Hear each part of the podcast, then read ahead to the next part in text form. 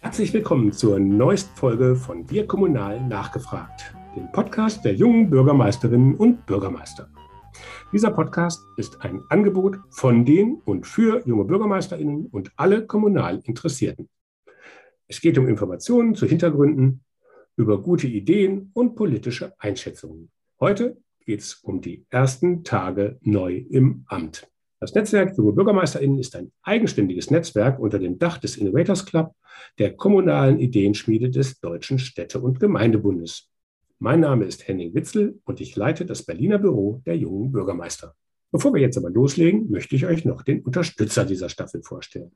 Es ist ASK Berlin, Deutschlands einzige Kommunikationsagentur mit Tarifvertrag.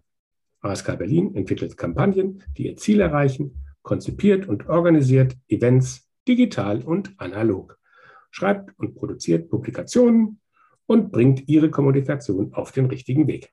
Kurz gesagt, ASK Berlin macht Inhalte zu Botschaften. Ganz herzlichen Dank für die Unterstützung. Nun zu meiner heutigen Gesprächspartnerin. Sina Best ist 33 Jahre alt und wurde im vergangenen November in der Stichwahl zur Bürgermeisterwahl in Gudensberg im nordhessischen Schwalm-Eder-Kreis zur Bürgermeisterin gewählt. Ende Januar wurde sie dann als erste Bürgermeisterin der Gemeinde vereidigt. Offiziell hat sie ihr Amt am 28. Februar vom Amtsvorgänger Frank Börner übernommen. Also ganz neu im Amt. Im Nachbarkreis Waldeck-Frankenberg war sie bis zu ihrem Amtsantritt Mitglied des Kreistags und in ihrer Heimatgemeinde Vöhl in der Gemeindevertretung. Die Verwaltungsbetriebswirtin hat zuvor seit 2014 in der Gemeinde Edertal als Leiterin der Kämmerei gearbeitet. Ganz herzlich willkommen, Sina. Ja, hallo Henning. Ich freue mich, dass ich heute hier dabei sein darf. Ja, wir freuen uns auch. Erstmal ganz herzlichen Glückwunsch sozusagen zum Amtsantritt. Ich sehe, in deinem Büro sind noch viele Blumen, die unterstelle ich mal, sind auch unter anderem äh, von deinem ersten Arbeitstag, der jetzt noch nicht so lange her ist. Genau so ist es. Vielen Dank. ja, jetzt bist du seit ein paar Tagen Bürgermeisterin in Gudensberg. Wie fühlt sich das denn an? Also ich muss sagen, es fühlt sich wirklich überwältigend gut an, auch wenn ich keinen leichten Start hatte. Ähm, ich bin ja quasi von heute auf morgen ins kalte Wasser gesprungen. Die Ereignisse haben sich überschlagen, aber ich habe es schon immer so gemacht, ins kalte Wasser geschubst und einfach anfangen loszuschwimmen. Und ich muss sagen, jetzt nach fünf Tagen, heute ist Freitag, die erste Woche ist rum. Es hat alles bisher wunderbar geklappt. Ähm, ich komme jeden Abend mit einem breiten Grinsen nach Hause oder halt auch erst gegen nachts. Aber es fühlt sich toll an. Es war genau die richtige Entscheidung und es ist super. Mhm. Ja, du hast die schwierige Situation angesprochen. Ähm, es ist nicht Freitag, sondern es ist sozusagen der erste Freitag, äh, in dem Europa wieder einen Krieg erlebt. Ähm, Gudensberg selbst hat auch eine ukrainische Partnerstadt. Ähm, oh Gott, der Name Schires, Schires, Schires. Äh, genau. äh, mit SCH, TSCH, das ist immer schwierig auszusprechen, mhm. ähm, ist eine Kommune südlich von Lemberg. Das hat ja nun deine ersten Amtstage wohl auch massiv geprägt. Da kann man sich ja auch gar nicht darauf vorbereiten, oder? Das ist in der Tat so. Also ähm, es war dann tatsächlich so, ich hätte normalerweise ja am Freitag, am 25. meinen ersten äh, Amtstag gehabt. Leider war ich da noch erkrankt. Ähm, und dann überschlugen sich die Ereignisse. Es ging der Krieg los. Unsere Partnerstadt in Chires äh, hat natürlich eine besondere Bedeutung für die Stadt Gudensberg und sticht dadurch auch tatsächlich hier im Schwalm-Eder-Kreis beziehungsweise in der nordhessischen Region dadurch auch äh, sehr heraus. Ähm, es wurde dann direkt von dem Partnerschaftsverein hier in Gudensberg für den Samstag, den 26. eine Mahnwache initiiert, die auch sehr gut besucht war. Ähm, ja, viele auch bekannte äh, Politiker, Prominente waren hier vor Ort, über 450 Leute, die sich hier in der kleinen Gasse vor dem Rathaus versammelt haben. Also das war schon bemerkenswert und dann ging es eigentlich für mich dann auch am Sonntag direkt los, dass wir gesagt haben, wir richten direkt eine Koordinierungsstelle ein. Wir haben den Kontakt zum Bürgermeister und den Freunden in Chires natürlich auch ja, aufrechterhalten und haben von denen auch viele Listen schon gekriegt, was sie an Materialien benötigen können. Haben dann, wie gesagt, am Sonntag direkt die Koordinierungsstelle ins Leben gerufen, haben da am Montag dann auch ein erstes Treffen mit allen Beteiligten gehabt. Und äh, mir war dann auch ganz wichtig, den meinen Vorgänger sozusagen, Frank Börner, ähm, ehemaliger Bürgermeister, ähm, den dort auch mit einzubeziehen. Und das war genau die richtige Entscheidung, gerade die Partnerschaft ähm, zwischen Chires und ja auch äh, der polnischen Gemeinde ist mit auch so sein Baby gewesen. Er hat die ganzen Kontakte und er hat jetzt die freie Zeit, sich hier auch zu 100 Prozent in dieser Koordinierungsstelle einzubringen.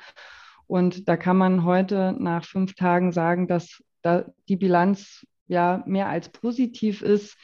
Ähm, es sind inzwischen über 50.000 Euro an Spendengeldern eingegangen. Ähm, wir haben viele, viele Sachspenden. 50? 50.000, ja, genau. Ähm, wir haben gestern Abend äh, noch ja auch Sachspenden erhalten, Stromgeneratoren, ähm, wo ja einer schon gebraucht an die 10.000 Euro kosten würde. Mhm. Von Neupreisen wollen wir hier mal gar nicht sprechen.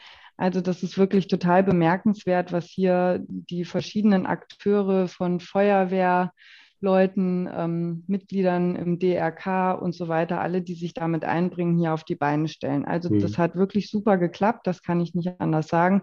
Und natürlich war mein erster offizieller Amtstag am Montag dann auch davon geprägt.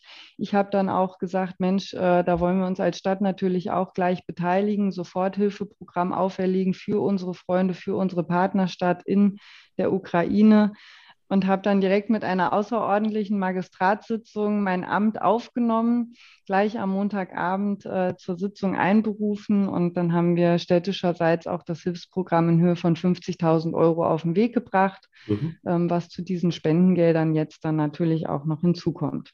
Seit wann gibt es die Partnerschaft? Also das ist, hört sich ja jetzt so an, als ob da schon wirklich sehr enge Bande auch ähm, bestehen seit, seit langer Zeit. Ja, also die Partnerschaft besteht seit vielen Jahren. Ich will ähm, mal gerade hier gucken und nichts Falsches sagen. Die Unterzeichnungen zu der Partnerschaft in Chires waren am 16. Dezember 2016. Also schon eine, eine, eine gewisse Historie auch im Austausch, äh, auch vor Corona äh, und ähm, natürlich halt auch vor dem Krieg. Genau. Ich hatte das große Glück tatsächlich, äh, dass ähm, ja die, der Bürgermeister aus Chires im Dezember auch nochmal hier in Gudensberg war und wir uns dadurch auch nochmal hier auch persönlich kennenlernen konnten. Weswegen äh, es dann für mich jetzt auch schön ist, diesen persönlichen Bezug dann da auch weiter aufrechtzuerhalten. Mhm. Ne? Ja, ein trauriges Thema. Vielleicht machen wir trotzdem mal einen Sprung, weil wir hatten uns ja eigentlich auch verabredet, nicht über die Ukraine zu reden. Das ist jetzt sozusagen aktuell dazwischen gekommen, nicht nur dir im Start in den neuen Job, sondern halt allgemein. Auch wenn es jetzt ein relativ harter Cut ist, gucken wir mal auf deinen, auf deinen Wahlkampf. Als du in der Lokalzeitung sozusagen ähm, den Beitrag, so ein Porträt gibt es ja dann meistens von allen Kandidierenden, ähm, als es das gab, fing der an in der Lokalzeitung, obwohl sie weder aus Gudensberg stammt noch dort wohnt. Das hört sich ein bisschen an, als würdest du vom Mond kommen oder von, von, von, irgendwo anders. Und ich hatte ja eben gesagt, du hast in deiner Heimatgemeinde Föhl im Nachbarkreis Waldeck-Frankenberg. Ich habe mal bei Google Maps geguckt, das sind ungefähr 40 Kilometer. In Edertal, äh, wo du gearbeitet hast, ist es sogar noch näher, da sind es 25 Kilometer. Und ist das in Nordhessen so, dass jeder, der nicht aus dem Ort kommt, fast ein Alien ist?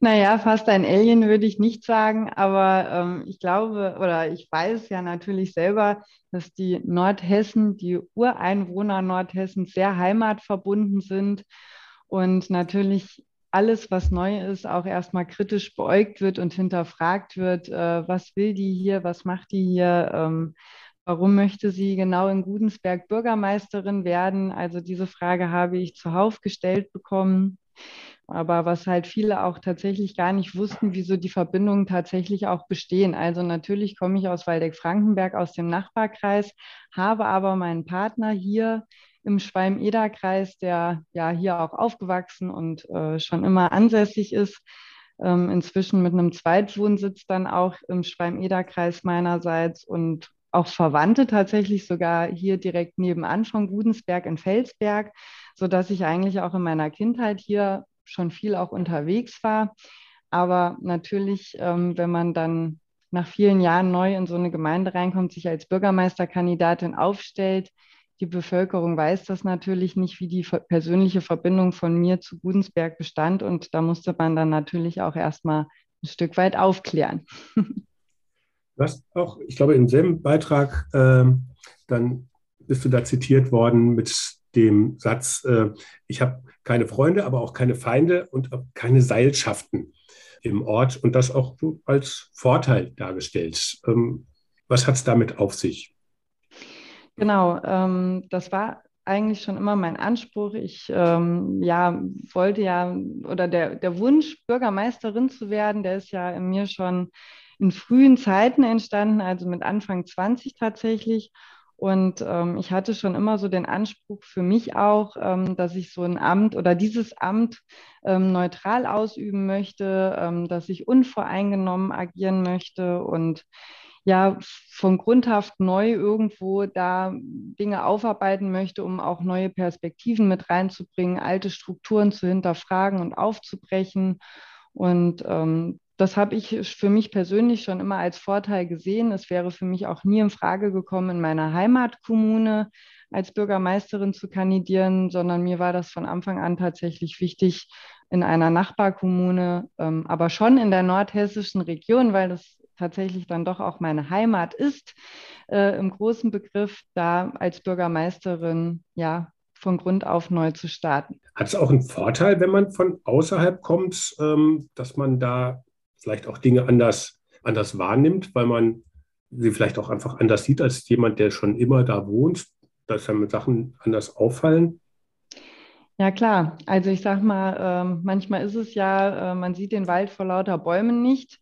Äh, man hat es direkt vor den Augen und kann es nicht erkennen. Und das war dann natürlich hier in Gudensberg gerade auch schon mein Vorteil, dass ich neu hier reingekommen bin. Ähm, ja, viele andere Kommunen ja auch kenne, gerade auch durch meine berufliche Vorgeschichte und einfach ja früh schon die Vorteile von Gudensberg erkannt habe und dann auch erstmal wieder Aufklärung betreiben konnte und den Menschen hier vor Ort bewusst machen konnte, was, was eigentlich in Gudensberg auch alles gut ist. Ja, ähm, die Bevölkerung neigt ja häufig dazu, ähm, gerade wenn so Wahlen anstehen, ähm, alles vorzubringen, was schlecht ist. Und mhm. man vergisst dann vielleicht an der Stelle äh, die Dinge zu sehen, die ja auch wertschätzend sind, die Vorteile haben, die so eine Kommune ja auch lebenswert machen und liebenswert. Und das habe ich dann an der Stelle schon auch aufgenommen und aus meiner Perspektive von außen nochmal dargestellt, wie ich Gudensberg eigentlich von außen betrachte und äh, wo ich hier auch gerade die Vorzüge sehe. Mhm. Und trotzdem hast du gesagt, äh, auch wieder noch ein Zitat aus diesem Porträt, Gudensberg fehlt es etwas an Glanz. Jetzt komme ich selber auch aus Nordhessen, äh, ähm, auch aus Schwalm-Eder. Ähm, wer schon mal in Gudensberg war, weiß, das stimmt eigentlich auch. Ähm, hast, oder zumindest habe ich da gedacht, jo, hat sie recht. Durftest du das sagen, weil du von außerhalb kommst oder hast du dafür Ärger gekriegt? Also Ärger gab es dafür gar nicht. Im Gegenteil, ähm, ich glaube, das ist sogar gut angekommen, dass ich das schon auch mit erkannt habe.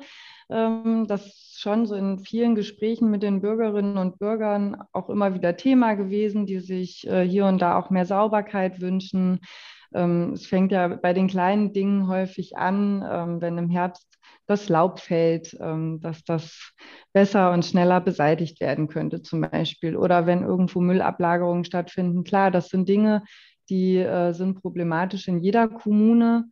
Ähm, und das ist halt hier in Gudensberg schon prägend, ähm, weil die sonst ja wirklich sehr gut aufgestellt sind. Hier laufen viele Projekte ganz hervorragend und toll.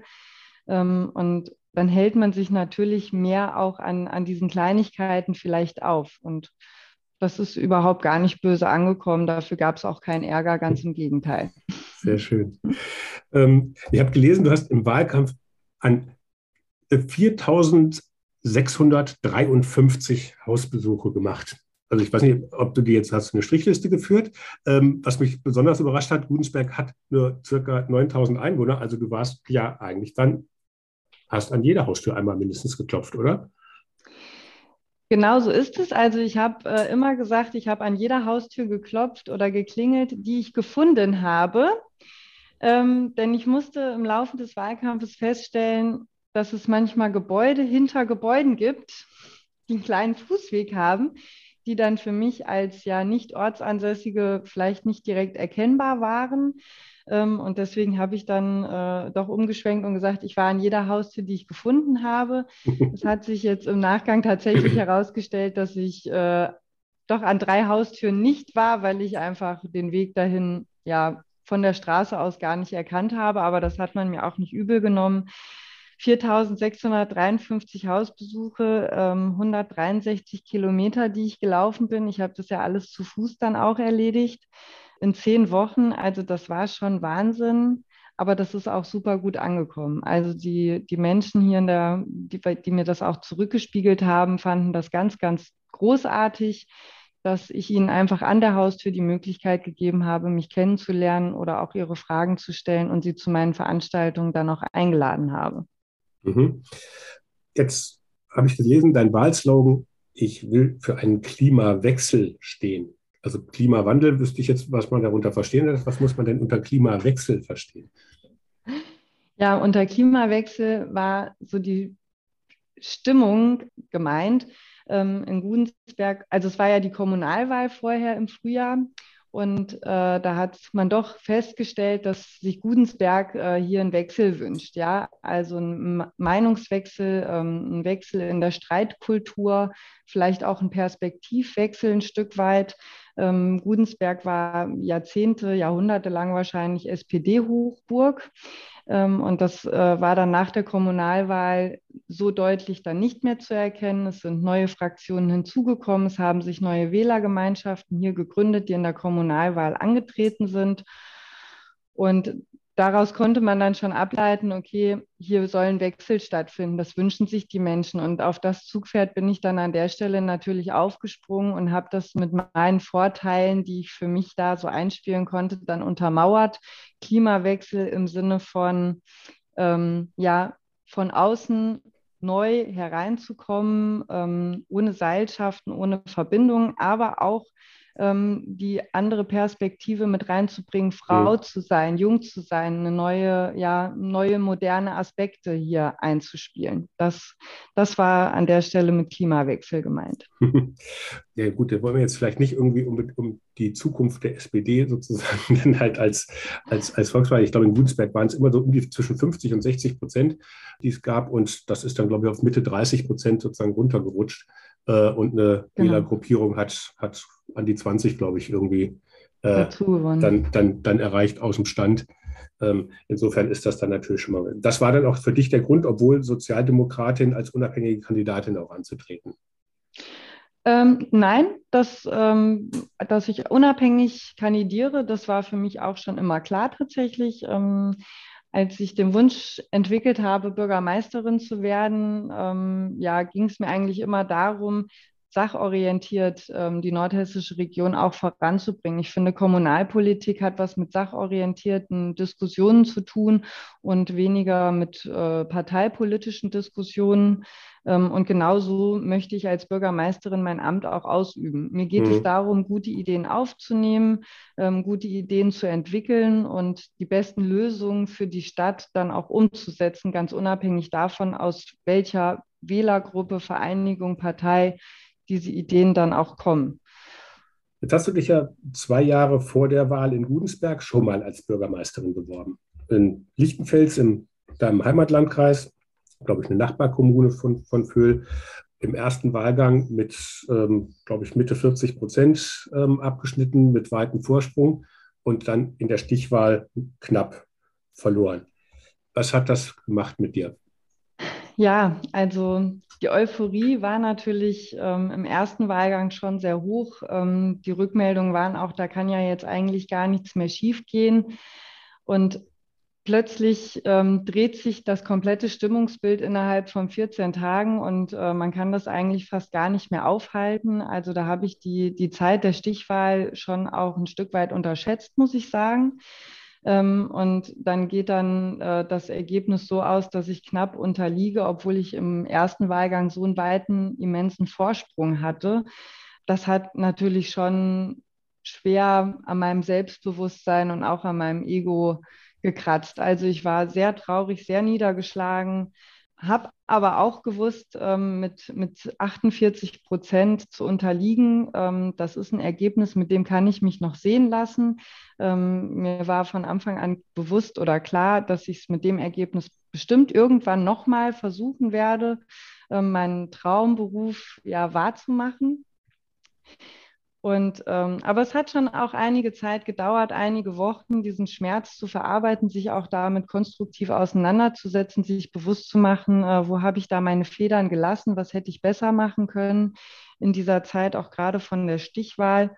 Aber was mir auch wieder Mut gegeben hat, waren so die Rückläufe aus der Bevölkerung. Also alle oder viele Menschen in Waldeck-Frankenberg haben diesen Wahlkampf mit Spannung ähm, verfolgt und haben dann im Nachgang an die Wahl mir auch viele Briefe, E-Mails, Postkarten zukommen lassen, wo sie mir einfach auch nochmal den Mut zurückgegeben haben, wie bemerkenswert sie meinen Wahlkampf dann auch fanden und wie schade sie es fanden, dass es nicht geklappt hat, die erste Frau als Bürgermeisterin in Waldeck-Frankenberg äh, zu wählen und da zu sehen. Und den letzten Kick hat mir dann doch gegeben, ähm, weiterzumachen und auch nochmal einen neuen Versuch zu starten. Ähm, das war in der Kommunalwahl in 2021. Also da habe ich äh, in der Kreistags Kreistagswahl ein Wahnsinnsergebnis abgesahnt aus dem ganzen Landkreis, was mir dann doch diesen Rückenwind nochmal gegeben hat, zu sagen, okay, das war genau richtig und jetzt mutig weitermachen und voranschreiten. Ja, aber der Rückenwind war dann ja so stark, dass er sich sogar aus dem Landkreis rausgepustet hat in den Nachbarlandkreis. Haben die denn die Erfahrungen bei dieser verlorenen Wahl? Jetzt warst du ja wieder in der Stichwahl. War das so ein bisschen so ein Déjà-vu? Was hast du da gemacht? Es war tatsächlich ein Déjà-vu ähm, an dem Abend des, des, der ersten Wahl ähm, ist, die sind direkt meine Eltern auf mich zugekommen und haben gesagt, das ist hier nicht Lichtenfels, Kopf hoch und äh, diesmal schaffst du es, du machst es ganz toll.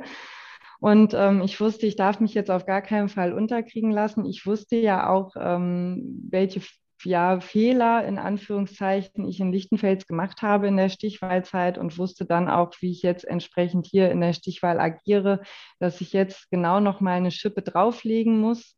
Und ähm, natürlich waren das äh, schon auch Vorteile in diesem Wahlkampf, die Erfahrungen aus, dem, aus der ersten Wahl sozusagen mitzunehmen. Das fing ja schon ganz vorne an in der ganzen Organisation von dem Wahlkampf.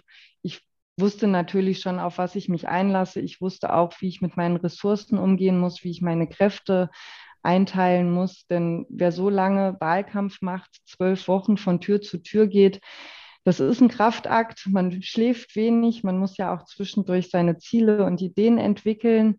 Ähm, Flyer schreiben, Homepage pflegen, Videos drehen, Social Media Auftritt pflegen. Also das ist Wahnsinn, was man in dieser Zeit schafft. Und nebenbei war ich ja auch noch Vollzeit berufstätig und noch die Familie unter einen Hut zu bringen. Ähm, das war Wahnsinn und die Erfahrung hat natürlich dazu beigetragen, dass ich mich hier strukturiert, organisiert und kräfteschonend aufstellen konnte. Hm.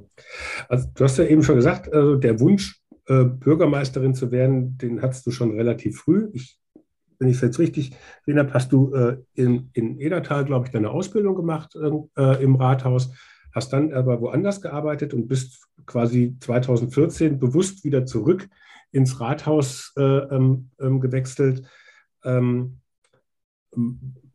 um näher sozusagen am Bürgermeisterlernen dran zu sein. Wie entwickelt man denn diesen Berufswunsch äh, Bürgermeisterin so intensiv, dass man da wirklich von, also das hört sich ja an, das ist ja ein ganz, ganz gerader Weg mit, mit einem Knick einer verlorenen Wahl, aber sich nicht unterkriegen lassen äh, und zu sagen, das dann weiter, ähm, den Weg weiterzugehen. Wo kommt der Wunsch her? Was macht diesen Wunsch so stark, dass du da ja auch über Jahre ganz gezielt auch darauf hingearbeitet hast, offensichtlich? Hm. Genau, ich habe äh, meine Ausbildung tatsächlich in Föhl gemacht, in meiner Heimatkommune, wo ich auch, ja auch aufgewachsen bin und bin dann da eigentlich auch von heute auf morgen zum Naturpark Kellerwald-Edersee gewechselt. Das ist ein kommunaler Zweckverband, ähm, der auch Mitgliedskommunen hier im Schwalm-Eder-Kreis hat, sowie auch in Waldeck-Frankenberg.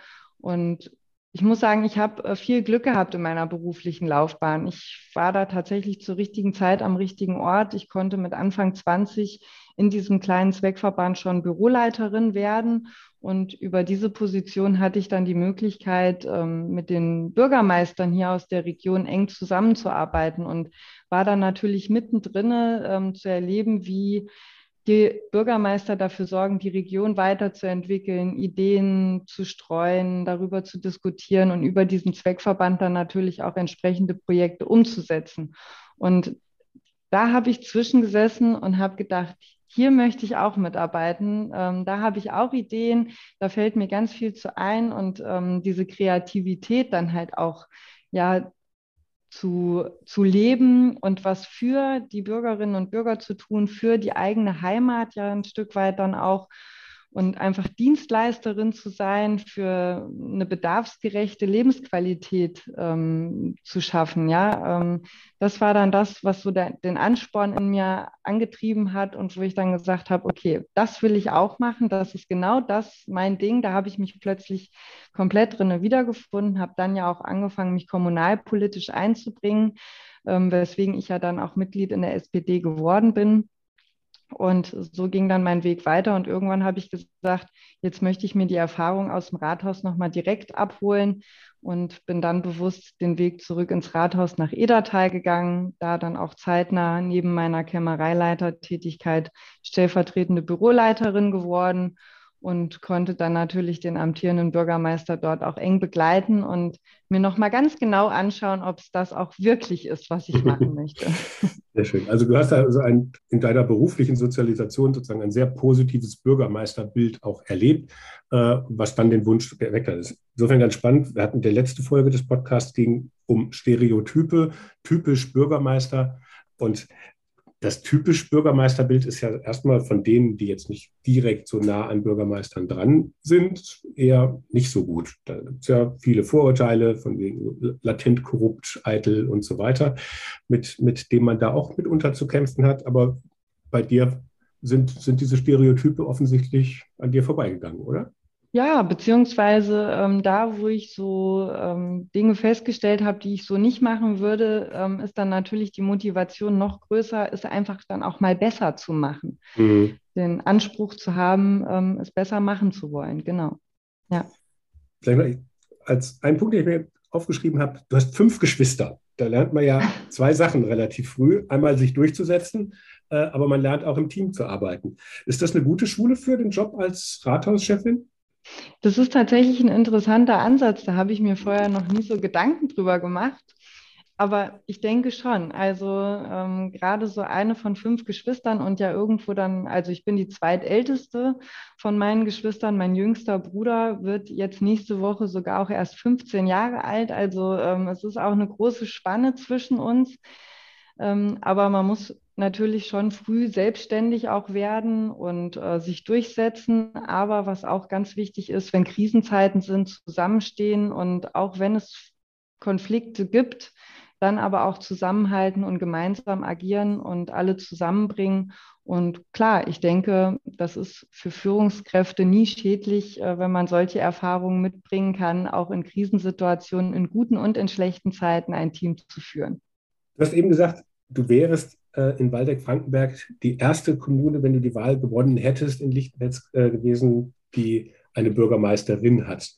Warum ist das Thema Frau sein im Bürgermeisteramt irgendwie doch so schwierig? Es gibt, also im Netzwerk junger Bürgermeisterinnen sind es, glaube ich, 12 Prozent äh, der jungen Bürgermeisterinnen sind, sind, äh, also sind Bürgermeisterinnen, ähm, was ein traurig niedriger Wert ist, aber es gab 2008 hat eine Studie der Bertelsmann Stiftung über alle Bürgermeister noch einen Wert von 5 Prozent ausgewiesen. Also insofern ähm, ist es da ein bisschen besser. Aber was ist das Problem, warum auch die Menschen so eher weniger Frauen ins Amt wählen? Oder treten sie zu wenig an? Oder was ist da deine, deine Erfahrung oder deine, deine Meinung?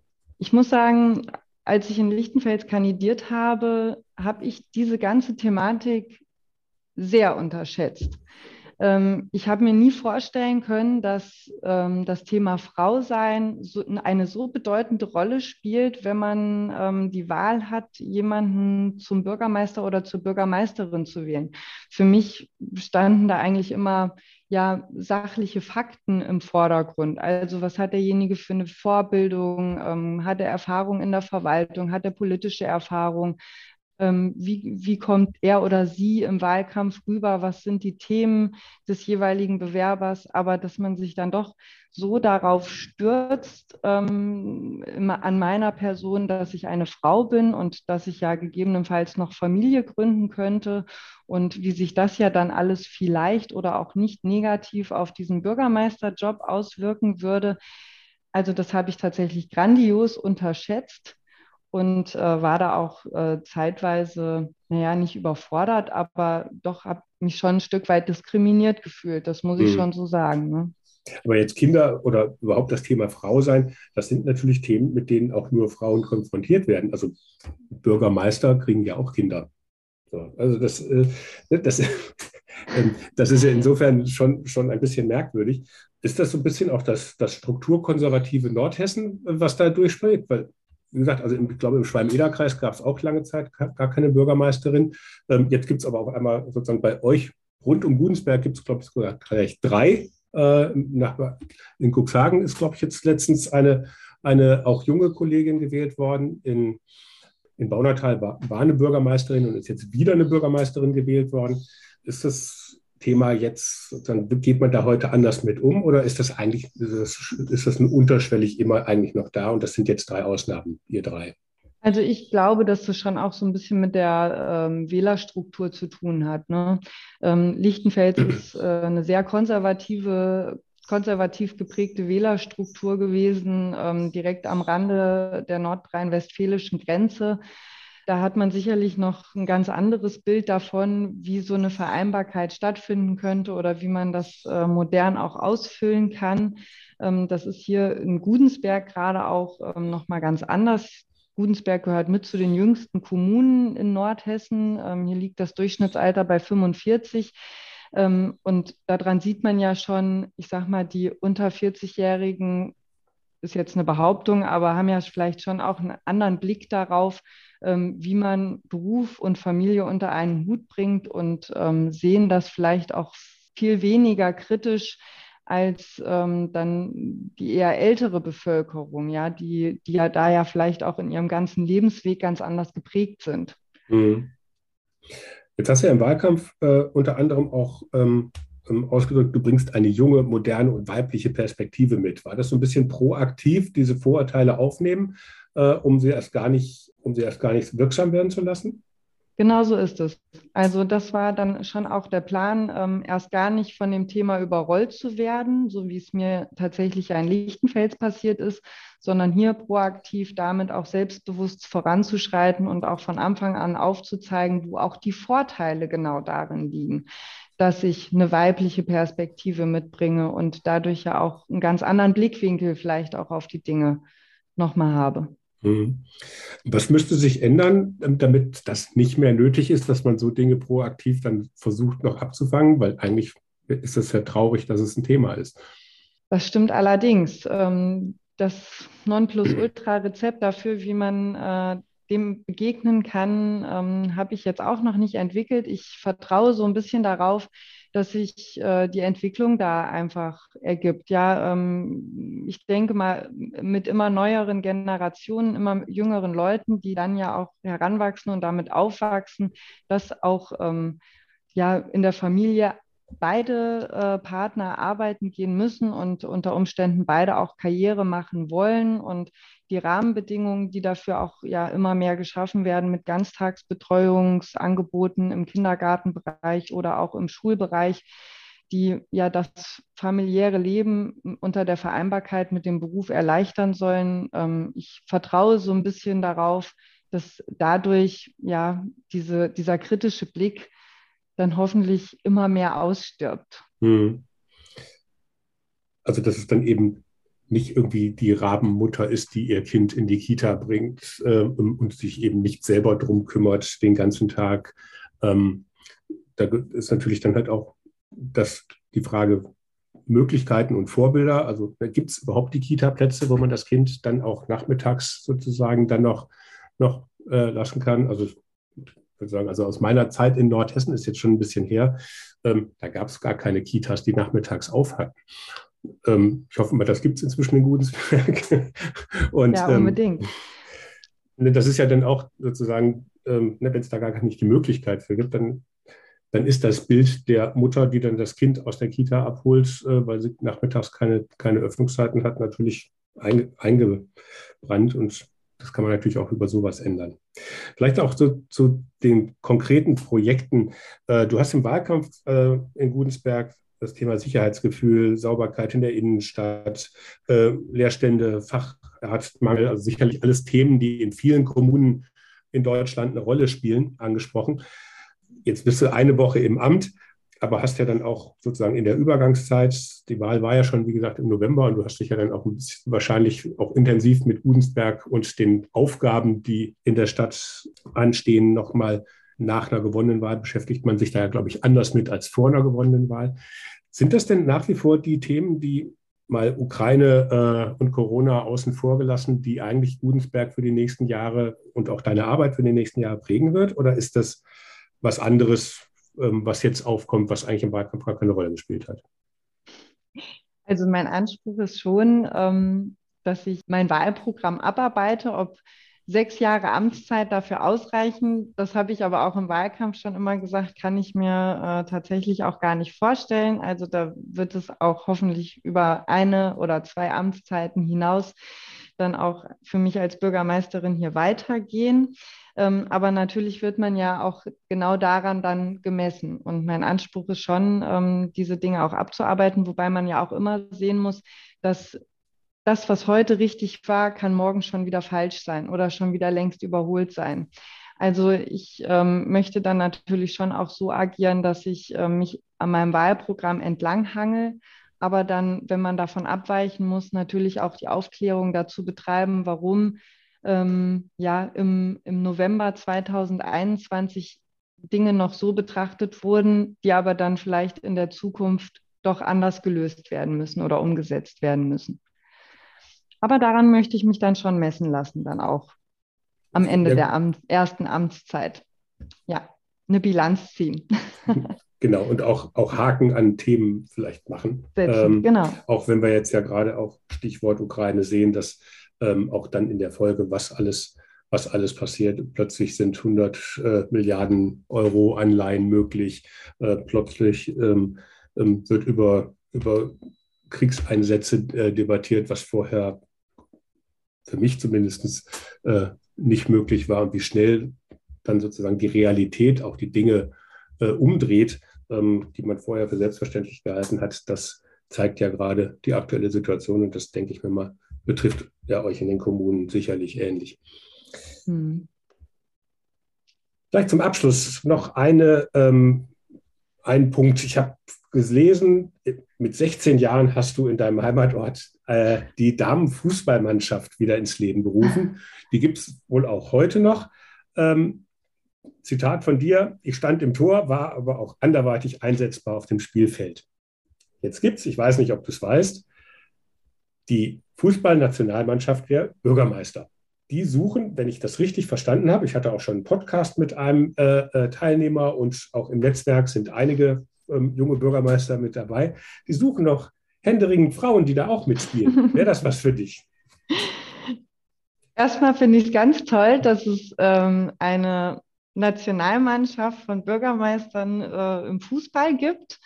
Ähm, und natürlich hätte ich auf jeden Fall Spaß daran. Wichtig wäre natürlich gerade im Tor, ich habe ja jetzt auch schon einige Jahre nicht mehr gespielt aktiv, dass man dann doch hier und da vorher nochmal Training macht ähm, wenn das meine Sekretärin in meinem Terminkalender noch reinbekommt, bin ich auf jeden Fall gerne dabei. Vorteil wäre natürlich auch, dass wir hier in Gudensberg ähm, auch eine erfolgreiche Damenmannschaft haben, ähm, von denen die zweite Mannschaft sogar ge auch gegen meinen von damals gegründeten Heimatverein spielt. Ja, auch so kommen wieder Verbindungen zustande. Sehr schön. Also dann würde ich doch mal sagen, dann vernetze ich euch mal. Äh, aus Feldertal, der Bürgermeister, ähm, ist, glaube ich, in der Nähe von Bad Hersfeld, der in Alsfeld ist, in der Nähe von Alsfeld. Der spielt auch mit in der Fußballnationalmannschaft. Der Torwart, mit dem habe ich eben noch telefoniert, ähm, kommt äh, aus der Ortenau. hat den Spitznamen die Katze aus der Ortenau. Und ähm, ähm, da vernetze ich euch mal. Vielleicht, vielleicht ergibt sich da ja was. Oder ihr könnt das ja gleich als, äh, als Dream Team äh, aus Nordhessen, ich hatte es ja gerade gesagt, Guxhagen, Baunatal und Gudensberg, vielleicht könnt ihr ja alle drei irgendwie damit spielen. Ich weiß nicht, wie die Kolleginnen irgendwie zum Fußball stehen, aber das wäre dann, dann ein Schwerpunkt. Dann hätte der auch gleich eine Trainings- und Fahrgemeinschaft. genau. Wunderbar. Ich bedanke mich ganz, ganz herzlich äh, für, die, für die spannenden Einblicke. Sicherlich viele Punkte, die, da, die dich da auch besonders machen. Einmal in der Podcast-Reihe bist du, glaube ich, sozusagen die am jüngsten im Amt seiende Bürgermeisterin, die ich jemals, die, die ich jemals hatte. Das Thema ukrainische Partnerschaften mit traurigem Anlass ist natürlich auch was ganz Besonderes, dass man nach einer verlorenen Wahl in einer anderen Kommune dann auch mit den Erfahrungen nochmal antritt und die dann gewinnt, finde ich auch einen ganz, ganz spannenden Aspekt. Und Fußball ist natürlich immer wichtig. Von dem Hintergrund ganz herzlichen Dank, dass du dabei warst. Mir hat das Gespräch großen Spaß gemacht. Danke, mir auch. Vielen Dank für die Einladung. Ja, und auch herzlichen Dank an alle Zuhörerinnen und Zuhörer fürs Dabeisein. Wenn es euch gefallen hat, dann sagt es doch weiter. Ladet andere Kommunale und kommunal Interessierte ein, teilt den Link zur Podcast-Reihe, ganz persönlich oder auch über eure Social-Media-Kanäle. In der nächsten Woche geht's dann weiter. Bis dahin, bleibt neugierig. Tschüss.